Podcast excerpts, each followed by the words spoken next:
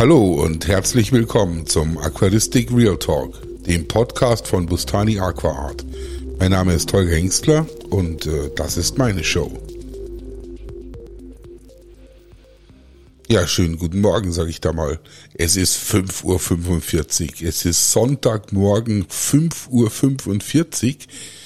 Und äh, ich frage mich persönlich, ist das schon per hier senile Bettflucht? Äh, ich bin nämlich wach und kann nicht mehr einschlafen. Also ich werde jetzt bestimmt später nochmal schlafen, aber es ist gerade 5.45 Uhr und jetzt dachte ich mir, jetzt nehme ich mal einen Podcast auf. Äh, ja, was hat sich getan? Äh, ich mache jetzt diesmal heute einen Podcast, mit dem ich mich tatsächlich nicht mehr so mit ganz vielen Themen beschäftige, schon mit einigen, aber nicht so ganz vielen. Und wir machen mal wieder einen Podcast, wo es echte Tipps äh, zur Aquaristik gibt. Nicht, dass mir wieder vorgeworfen wird, äh, der Podcast wird sich gar nicht mehr um Aquaristik, sondern nur noch um Hass drehen. Ähm, es geht um die Zucht von Enteromius hulsterti, äh, Schmetterlingsbarbe. Ähm, eine kleine afrikanische Barbe kommt in Kamerun vor, im, im Kongo ist sie, glaube ich, auch schon gesichtet worden und äh, ist ein ganz hübsches kleines Fischchen. Ist auch ideal für so Nanobecken, ähm, weil die halt einfach nicht groß werden. Die werden vielleicht so zwei, zweieinhalb Zentimeter groß und äh, sind ganz hübsche Fischchen mit äh, gelben Flossen. Schaut's mal nach. Und ähm, neben den Notobranchius äh, habe ich für mein aller allererstes Aquascape diese Fische als Besatz gewählt. Für mein Serengeti-Scape habe ich das äh, damals äh, als Besatz ähm, auserkoren und habe die auch ne, von dem befreundeten äh, Züchter damals erhalten. Äh, danke, Friedrich. Und äh, Friedrich sage ich schon, es ist äh, falsch. Äh, der ist mit Nachnamen Friedrich. Äh, jetzt sage ich den Vornamen auch noch dazu, dann habt ihr schon mal einen kompletten Namen von dem Menschen. Das ist auch, auch nicht gut, oder? Äh, ja, dann äh, sage ich ja danke Thomas. Gut, ähm, auf jeden Fall hat der mir meine allerersten äh, Schmetterlingsbarben äh, für mein Aquarium, für mein Aquascape äh, gegeben. Und äh, zwar ähm, so sieben, acht äh, erwachsene Tiere, alles Männchen und so acht äh, oder neun ganz kleine Jungfische noch. Und äh, die sind dann auch alle herangewachsen und äh, waren dann leider auch alles Männchen, wo nämlich jetzt schon der, das größte Problem bei der Zucht von Enteromius, äh, außer dass sie nicht besonders produktiv sind, ähm, äh, sich darstellt, dass wenn man da ein paar Wasserparameter und vor allen Dingen Temperaturparameter falsch macht, dann kriegt man nämlich nur Männchen. Es ist tatsächlich äh, erstaunlich, aber da kriegst du nur Männchen raus. Ich habe dann beim äh, Unterwasser Freiburg äh, die Hulsterti im, äh, im Angebot gesehen oder beziehungsweise gesehen, dass sie sie überhaupt haben, habe dort angerufen und habe gefragt, ob er auch Weibchen hat. Hat er gesagt, ja, hat er. Und dann habe ich da nochmal zehn Stück nachbestellt. Ähm, ich glaube drei Männchen und sieben Weibchen oder sowas. Äh, das hat dann noch alles super geklappt. Ich habe schon mal erzählt, dass der Unterwasser äh, äh, die beste Verpackung äh, ever geliefert hat. Wenn die Hulsterti nämlich nicht aus europäischen Nachzuchten oder aus deutscher Nachzucht stammen, stammen sie tatsächlich von Wildfängen, die aus äh, Kamerun meistens kommen, äh, her. Und ähm, ja, da sind natürlich auch entsprechend viele Weibchen dabei. Die Nachzucht von Weibchen ist äh, bei europäischen Zuchten oder bei Zuchten im Aquarium immer noch äh, schwierig. Wie macht man's? Die Fische brauchen gar keine so warmen Temperaturen. Es, es geht das Gerücht um und ich kann es auch bestätigen, dass wenn die Temperatur, äh, während man die zum äh, Ableichen ansetzt, äh, über 23 Grad ist und der pH-Wert über 7, dass dann nur Männchen rauskommen. Also das heißt, man muss seinen pH-Wert unter 7 halten und äh, am gescheitsten die Temperaturen so um 21 Grad.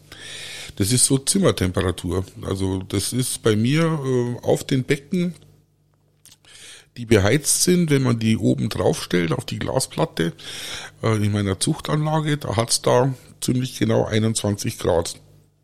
Die Becken haben 23 Grad und 21 Grad hat's oben drauf. Das habe ich nämlich dann auch gemacht. Ich habe so kleine 3 Liter äh, Anzuchtbecken oder Ansatzbecken. Und da habe ich unten erstmal eine, eine schöne Schicht äh, äh, Säul rein. Und äh, auf den Säulen habe ich äh, schönen äh, ähm, äh, Torf und zwar so Fasertorf. Und das ist auch so Weißtorf und der senkt mir den pH-Wert nochmal so ein Stückchen. dann lande ich da so also beim pH-Wert von 6 ungefähr.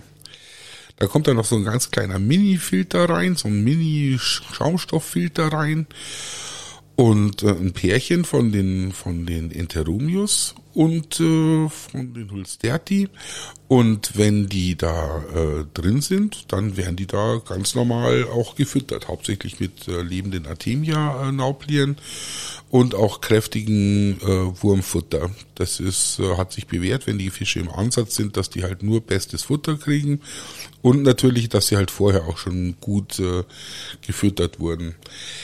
Dann lässt man die so fünf, sechs, sieben, acht Tage im, im Ansatz und hofft, dass die da ihr, ihr, ihr Geschäft erledigen. Da ist auch noch ein Haufen Java-Moos äh, oder ähnliches Moos drin.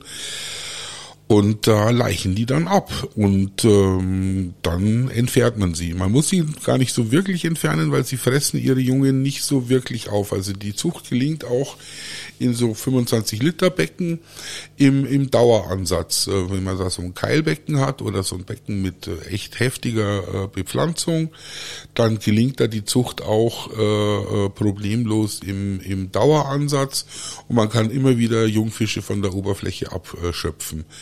Wenn man jetzt einmal so einen gezielten Ansatz machen will, äh, dann ist tatsächlich so ein, so ein Becken, wo man dann die Elterntiere entfernt, vielleicht sogar ins nächste Zuchtbecken überführt. Ja, und dann heißt es warten, ob das geklappt hat. Die Eientwicklung dauert relativ lange, 10, 12 Tage. Und man muss halt schauen, dass während dieser Zeit äh, die, die Wasserqualität einfach hoch bleibt. Man macht nach wie vor ein bisschen Wasserwechsel in, den, in diesen kleinen Becken drin und schaut halt, dass man die ganzen Futterreste und äh, alles, was da drin ist, einfach entfernt und dass man das halt möglichst äh, sauber hält. Durch den niedrigen pH-Wert ist jetzt die Verpilzung von den, von den Eiern äh, nicht so das Problem. Aber man sollte schon auf eine gute Hygiene achten, einfach auch um die eh schon wenigen Eier, die es da gibt, äh, einfach zur Entwicklung zu bringen. Die Entwicklung dauert 10, 12 Tage kann es dauern. Äh, kommt natürlich auch auf die Temperaturen an, aber so nach zehn Tagen, wenn es geklappt hat, zeigen sich da tatsächlich äh, die ersten äh, Jungfische und dann kommen auch immer mehr. Aus so einem Ansatz, wenn man da mal so 20 Jungfische oder 20 äh, ja, 20 Jungfische, 20 Eier erhält aus so einem fünf bis zehn Tage Ansatz äh, von den äh, von den von den Elterntieren dann ist es schon ein gutes Ergebnis. Also so richtig die Massen kann man da nicht züchten. Bei meinem ersten Ansatz waren es tatsächlich 22 Stück, die ich aus so einem Ansatz äh, rausgefunden habe oder rausbekommen habe. Und äh, ja, die haben äh, sich äh, da in diesem kleinen Becken äh, entwickelt und wurden da auch gefüttert. Mit was füttert man sowas? Äh, am besten am Anfang tatsächlich mit Infusorien kann man sich so einen Infusorienansatz machen ähm, oder man hat einen da. Ähm, wenn man äh, keinen da hat, äh, der die Kampffischzüchter in, in Bangkok und die Indonesier, die ihre kleinen äh, Kampffische, ihre Betta Splendens äh, Jungen da hochziehen, die legen einfach in Aquariumwasser ein Stück Gurke und äh, aus diesem Gurkenglas hast du innerhalb von zwei Tagen deine ganz fette Infusorienschicht, äh, die du gut verfüttern kannst. Das äh, ist wirklich, das ist so sicher wie das Amen in der Kirche, dass das funktioniert. Pantoffeltierchen, Infusorien, genau, das ist das beste Futter. Man kann natürlich auch mit so Staubfutter füttern, das habe ich auch äh, gemacht. Und äh, man nimmt halt da das, den allerfeinsten Staub, der sich da am, am Glas oder am, am Plastikdeckel äh, absetzt und tut da ganz, ganz wenig immer, immer rein und füttert die halt am besten ein paar Mal am Tag. So, jetzt muss ich kurz was trinken. Kein Cola, Kaffee und Wasser in der Früh. Gut, ähm, dann ähm, wachsen die schön langsam. Die schwimmen ganz lustig äh, durch die Gegend. Die schwimmen immer so, so zuckend äh, durch die Gegend. Und so nach zwei bis drei Wochen wird es dann tatsächlich Zeit, dass man die Jungfische mal in ein bisschen größeres Becken überführt weil auch die Belastung von dem Wasser und äh, von diesen drei Litern, das, das war die Wasserqualität da hochzuhalten, das ist schon immer aufwendig und mit viel Wasserwechseln verbunden und man muss ja auch immer da weiches Wasser und Osmosewasser reinkippen und ja. Und dann überführt man sie am besten mal in so ein 12 Liter Becken. Äh, die wachsen dann relativ zackig ran. Das geht dann relativ schnell und äh, färben sich dann auch schon äh, relativ früh, zeichnen sich da äh, die, die ersten Färbungsmuster aus. Und ich sag mal so nach zwei, zweieinhalb Monaten hat man da so richtig kleine äh, äh, Fische, die schon ausgefärbt sind, wo man auch schon die Geschlechter unterscheiden kann. Und ich hatte tatsächlich äh, bei meinem äh, ersten Zuchtversuch mit von den 22 habe ich dann 18 äh, groß gekriegt äh, ein ziemlich ausgeglichenes Verhältnis. Ich glaube, es waren zehn Männchen und acht Weibchen. Das war echt, äh, echt super. Beim äh, zweiten Ansatz, den ich dann gemacht habe, genau nach der gleichen Methode, hatte ich nur fünf Jungfische und das waren leider alles Männchen. Also da muss äh, während der Zeit irgendwann mal der pH-Wert oder die Temperatur verrutscht sein. Oder es war Zufall. Also man weiß es ja immer nicht. Bei so geringen Stückzahlen kann man immer nicht so wirklich sagen, was da, was da Sache ist.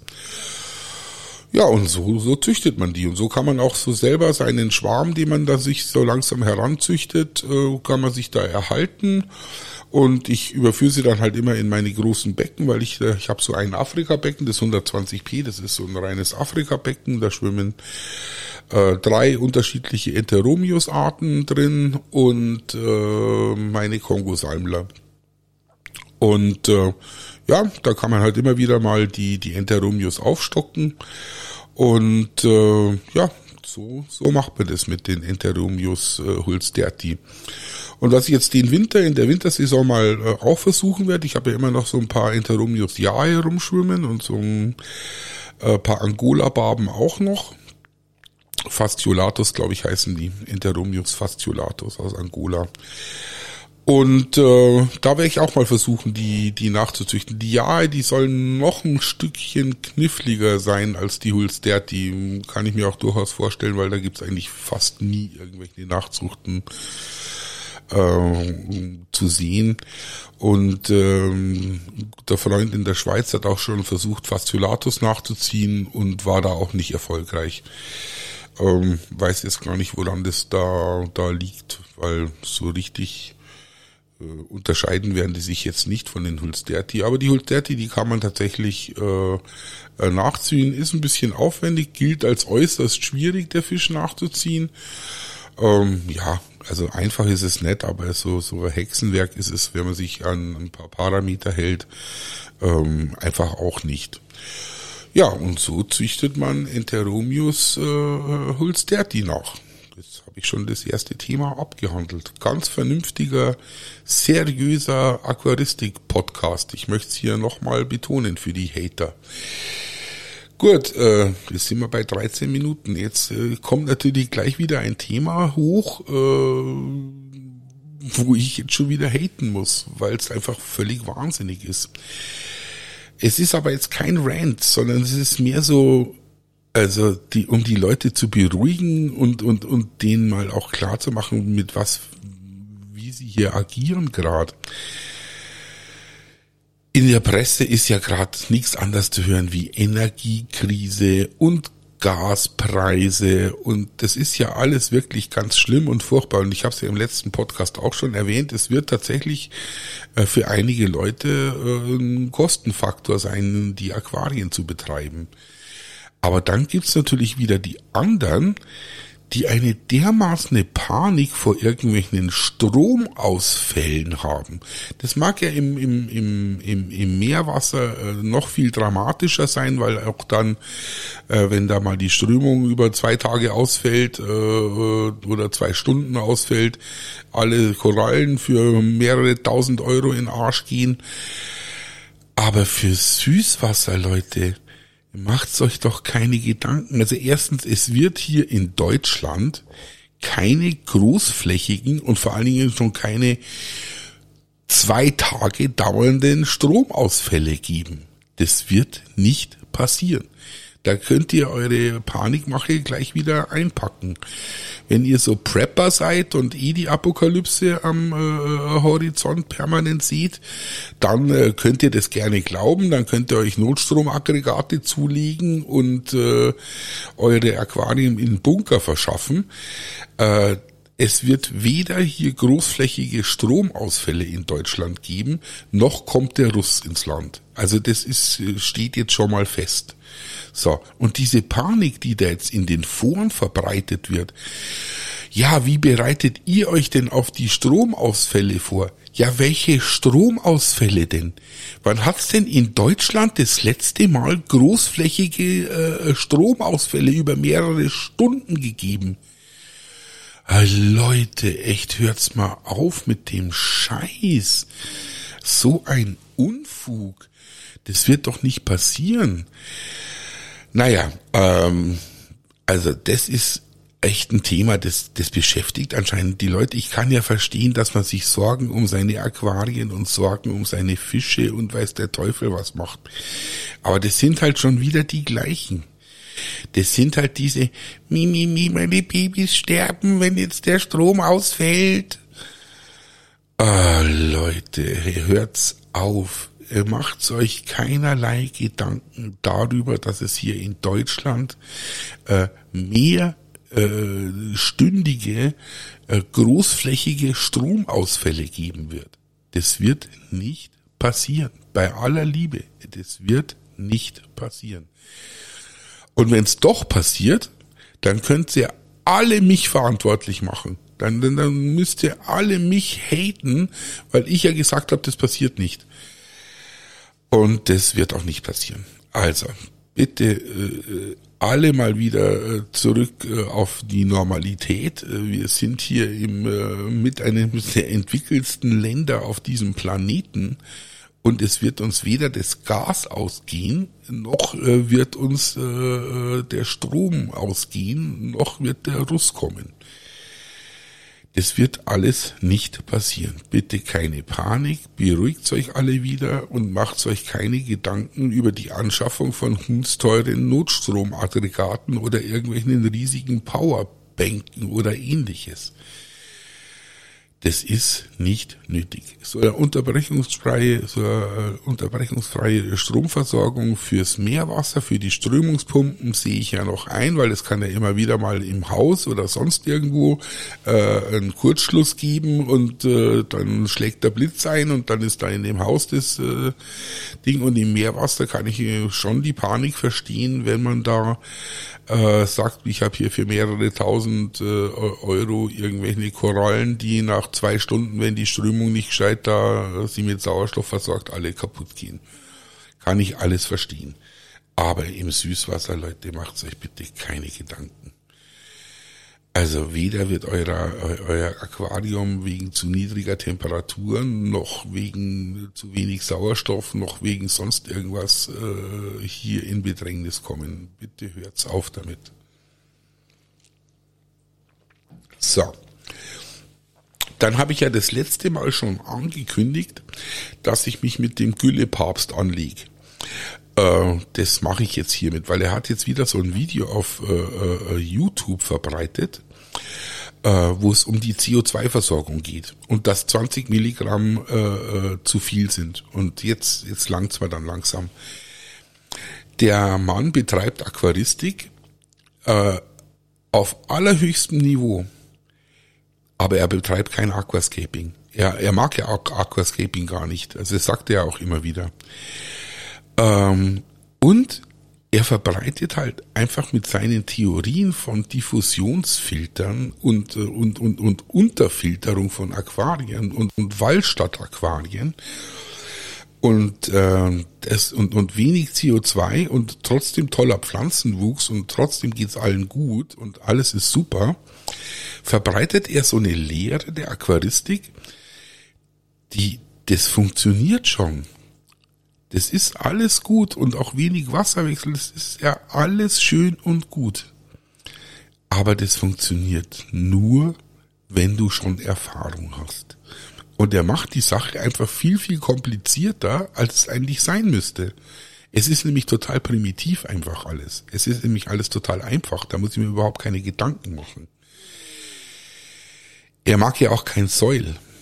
Und deswegen ist er der Güllepapst. Weil er seine Fische und seine, seine, seine Pflanzen, wenn du da in, in seinen Hintergrund schaust, da ist ja die Algenhölle. Er hat ja auch nichts gegen Algen. Algen sind ja auch gut fürs Aquarium.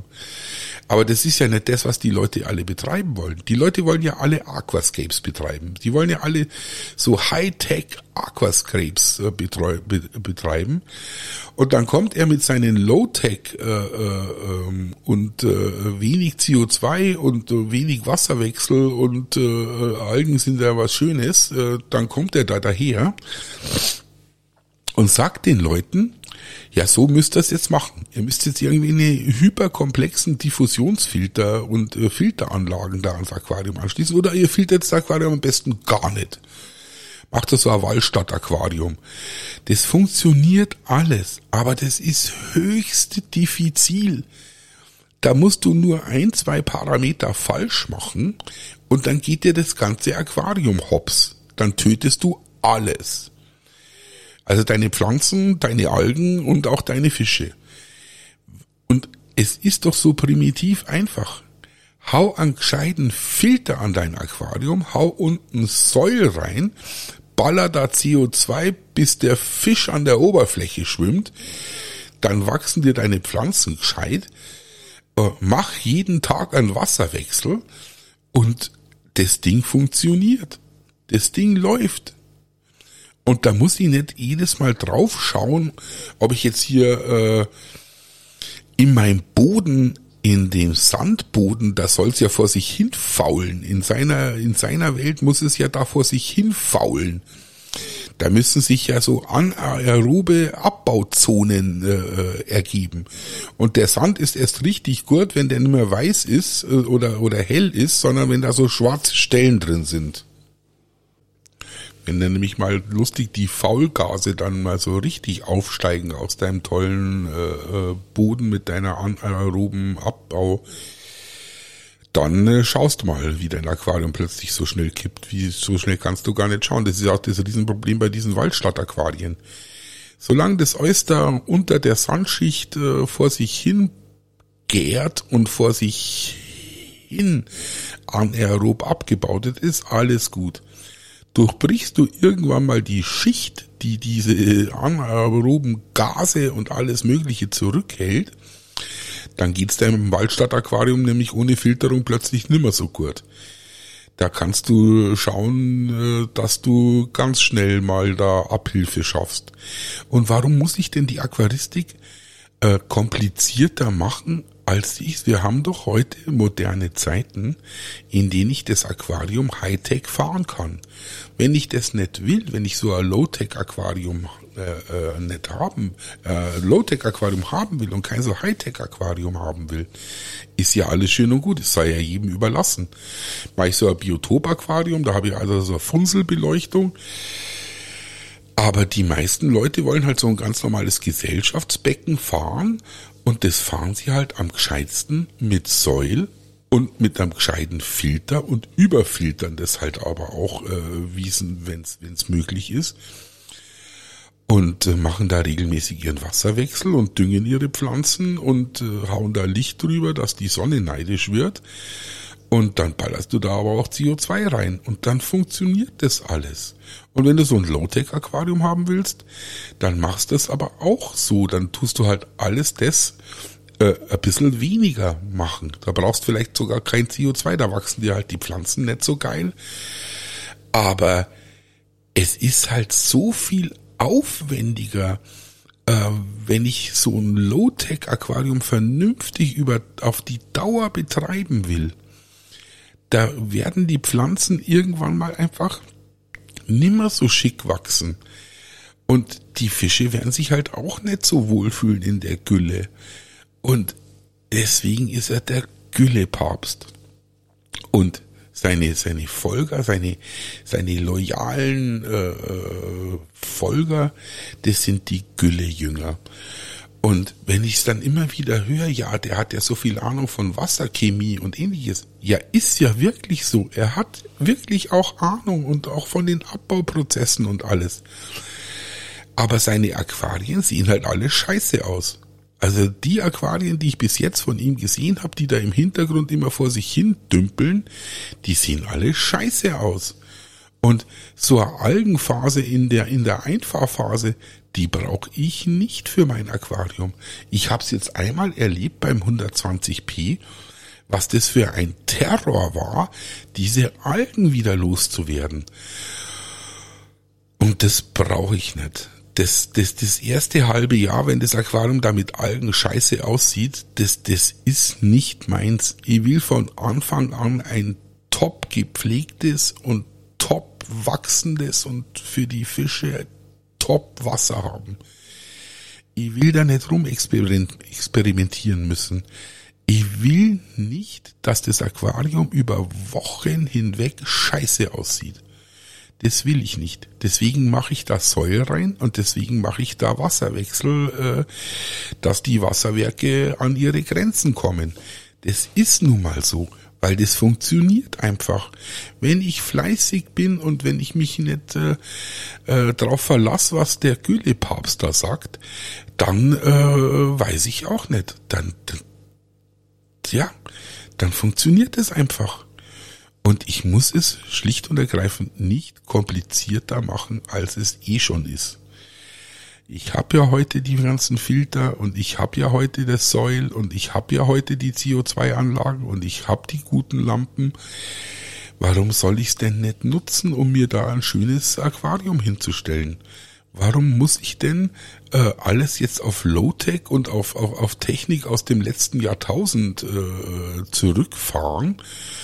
Ähm, und dann sieht mein Aquarium halt ein halbes Jahr lang scheiße aus. Und dann sieht's vielleicht zwei, drei Monate gut aus und dann sieht's wieder scheiße aus, weil irgendein Mangel oder irgendwas halt nicht passt. Oder weil dir halt dein, dein Bodengrund vor sich hin fault. Und, ah, oh Leute, ich versteh's nicht. Und der Mann, der hat ganz loyale äh, Follower. Der hat äh, Aufrufe bei YouTube, ich versteh's nicht. Ich kapiere es nicht. Ich verstehe es schlicht und ergreifend nicht. Es ist mir ein Rätsel. So, und äh, kann jeder machen, wie er will. Äh, meine Methode ist es nicht und ich empfehle es auch keinem Anfänger, äh, äh, das so zu machen, äh, wie der Gülle Papst es sagt. Sondern ich empfehle jedem, das nach Schema F ganz einfach zu machen und alles zu nutzen, was es zu nutzen gilt. Und äh, irgendwie eine äh, 6 Milligramm pro Liter CO2 halte ich für viel zu wenig. Schon gar nicht mit den modernen Lampen. Ähm, 25, 20, 25, 30, 30 Milligramm pro Liter ist alles perfekt, ist alles super.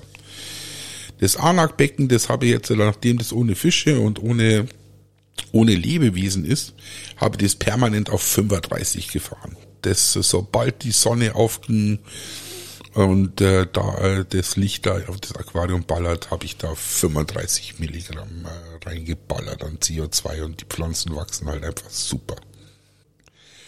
So, das war jetzt auch kein so wirklicher Rant, weil es soll ja wirklich, ich bin ja wirklich der Meinung, es soll ja wirklich jeder machen, wie er Bock hat. Aber ich muss es einfach nicht auf Gewalt hin komplizierter für den Anfänger machen, weil der hat doch keinen Spaß an seinem Aquarium. Wenn der das so macht wie, wie, wie der Gülle-Papst und seine Jünger, dann sieht dein Aquarium ein halbes Jahr lang voll scheiße aus. Das ist einfach so. Und wenn das anders macht, sieht's halt von Anfang an gut aus. Ja, und das ist dann halt einfach so.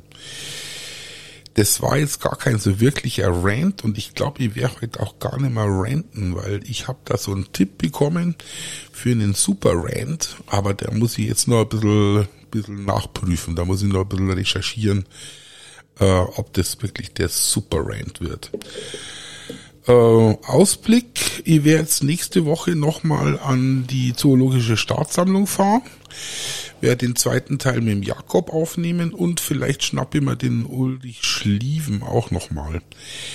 Für den ähm, für den äh, Anak-Contest, wo wir dann nach Holland fahren, um das Anak-Becken dort aufzustellen. Ähm, da habe ich mir jetzt auch schon einen super Interviewpartner äh, gesucht, nämlich den äh, äh, neuen Shooting Star am äh, Aquascaping-Himmel. Äh, Julian Mark äh, Ross, glaube ich, heißt er, hat äh, bei seiner Erstteilnahme im IAPLC Platz äh, 92, glaube ich, war es, äh, im, in dem Ranking bester Deutscher, bester äh, deutschsprachiger Aquascaper und äh, sensationelles Ergebnis für seinen äh, ersten, für sein erstes Aquascape, das er beim IAPLC eingereicht hat. Und äh, ja, Gratulation an der Stelle und den habe ich mir schon mal als Interviewpartner gesichert.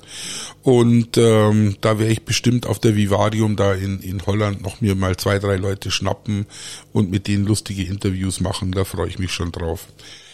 Äh, nächste Woche geht's jetzt erstmal nach Tschechien. Da schaue ich auch mal, ob ich da nicht jemanden finde, den ich noch ein lustiges Interview aufdrücken kann. Und äh, ich werde jetzt da, glaube ich, die nächsten Tage gleich nochmal einen Podcast äh, aufnehmen, um, äh, weil nächstes Wochenende wird es dann dann schwierig mit dem Hochladen und so. Da schaue ich mal, dass ich unter der Woche gleich mal noch einen rausbringe. Vor allen Dingen, um diesen diesen Rant noch zu ranten. Gut, jetzt äh, ja, ich glaube, da sind wir schon fast durch jetzt. Heute ohne Rant, aber mit ein bisschen Geschimpfe und ein bisschen seriös.